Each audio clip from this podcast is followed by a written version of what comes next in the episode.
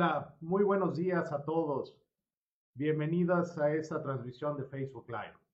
Si nos estás siguiendo por Facebook, recuerda que puedes comentar, puedes decirnos, hacer cualquier pregunta. Para nosotros es muy importante que compartas tus inquietudes, tus dudas, tus preguntas para poder resolverlas a través de nuestra, nuestro Facebook Live.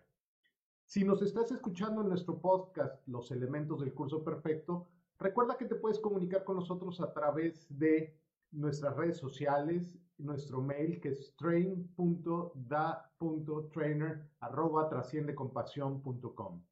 Esto es el medio ideal para poder comunicarnos, así es que no dudes en echarnos, mandarnos un correo y estoy seguro que podemos platicar y podemos ayudarte en tus inquietudes y tus dudas. El día de hoy quiero platicar contigo sobre un tema que es fundamental.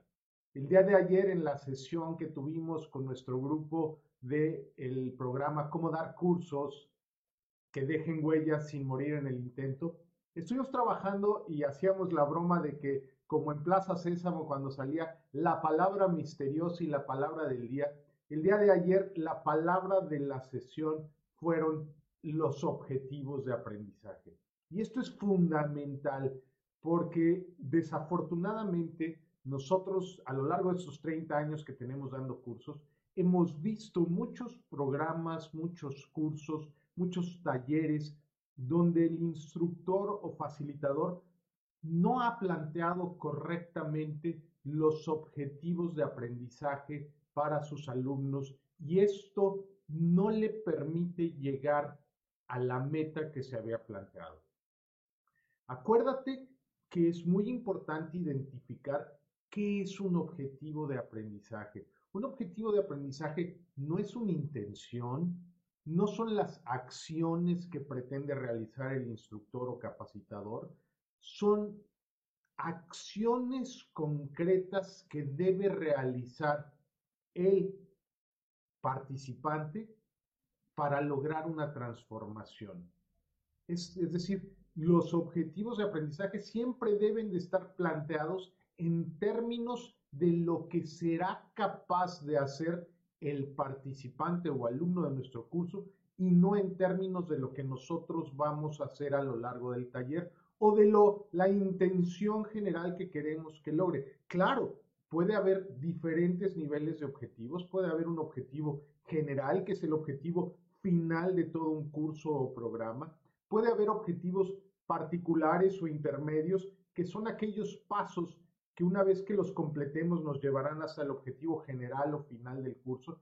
Y lo más importante, debe de haber objetivos específicos que son la base, son comportamientos, actividades, acciones que va a realizar el participante para que realmente alcance esos niveles de aprendizaje. El día de hoy quiero platicar un poquito más contigo sobre este tema. Te voy a platicar sobre los dominios de objetivos que existen, porque ese es otro grave problema que existe en los cursos de capacitación, que los instructores, capacitadores y facilitadores no conocen los dominios de objetivos que hay y no trabajan en esos dominios. Entonces, plantean objetivos de un dominio para un tema que no corresponde a ese dominio. Entonces, hay que ir viendo todo esto.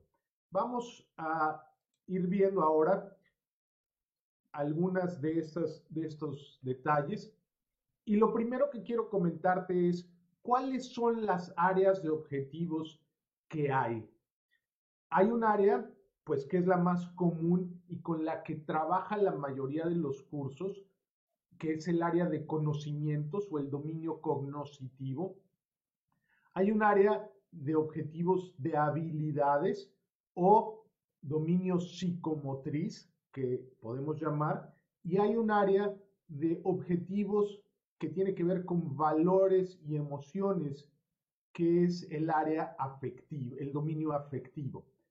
el área de conocimientos o dominio cognitivo es la que más conocemos. Normalmente cuando vamos a un curso de capacitación, si no es un curso técnico, si no es un curso de cocina, por ejemplo, un curso de computación o un curso de eh, fotografía, por ejemplo. Hoy platicaba con una compañera que se dedica a impartir cursos de fotografía y ella rápidamente identificó que su curso es, tiene que ver con habilidades.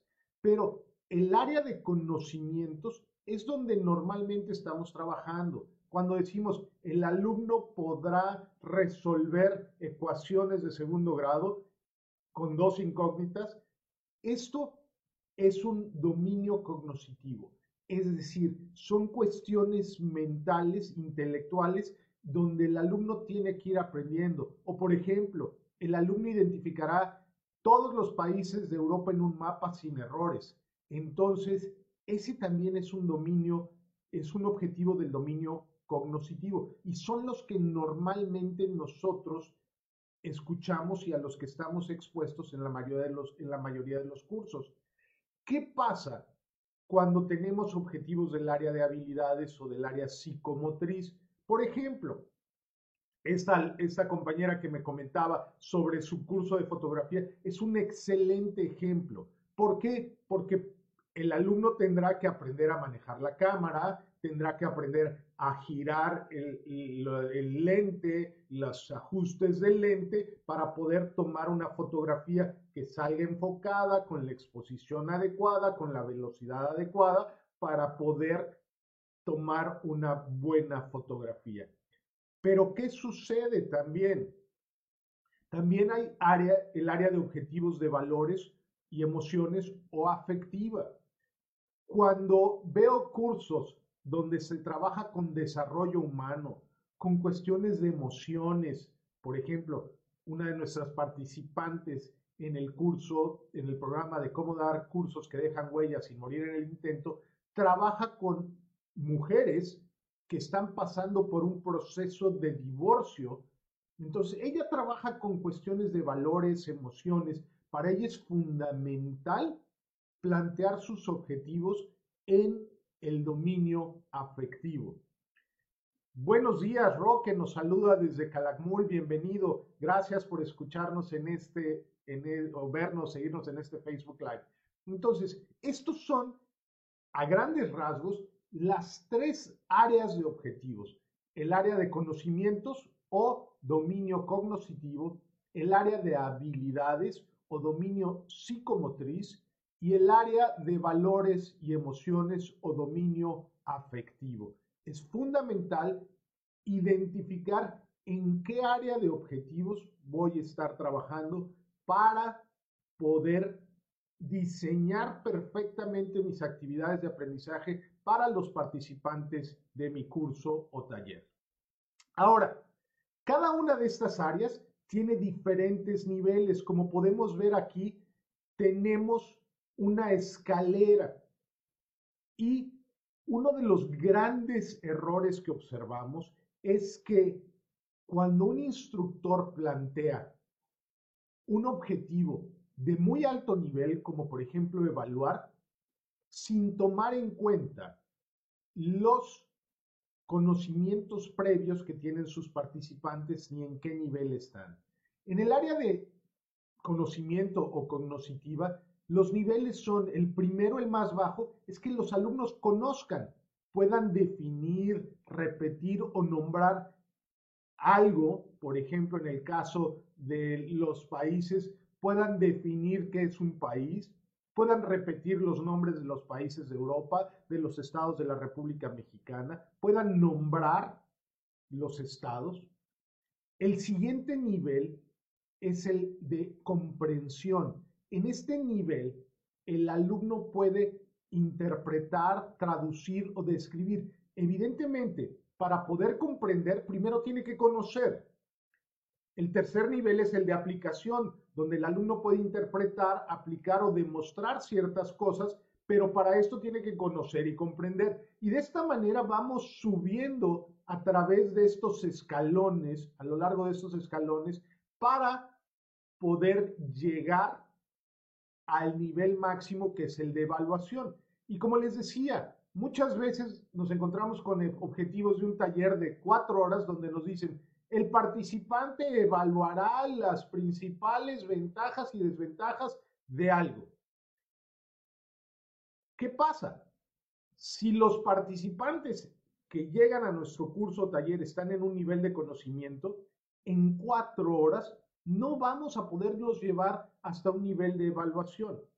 Si los participantes están en un nivel de análisis o de síntesis, entonces sí será factible llevarlos a un nivel de evaluación.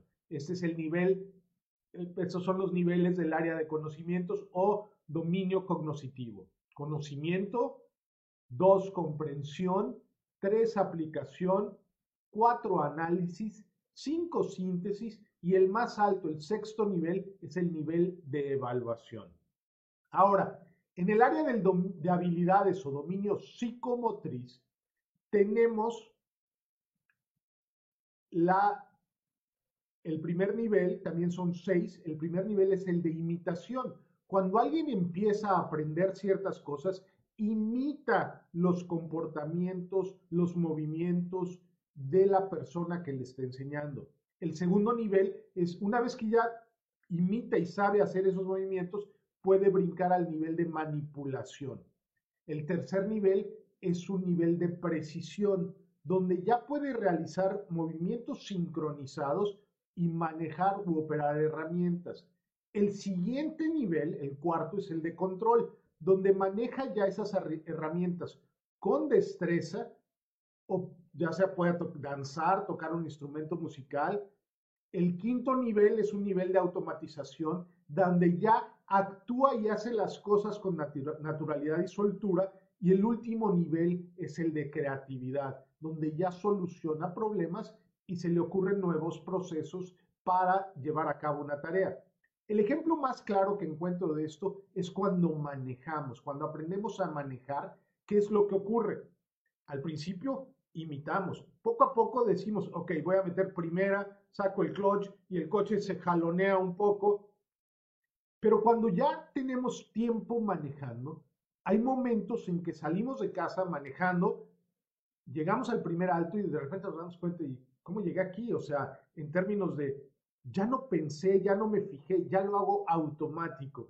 Y esa es la parte del nivel de habilidades donde queremos llegar cuando estamos desarrollando unas habilidades. Como les decía, esto es particularmente importante en cursos de computación, en cursos de fotografía, en cursos de cocina, donde al principio solo seguimos los pasos, imitamos lo que nos dicen la receta, el video, el instructor, pero poco a poco vamos desarrollando esa automatización y lo hacemos con mucha naturalidad y soltura.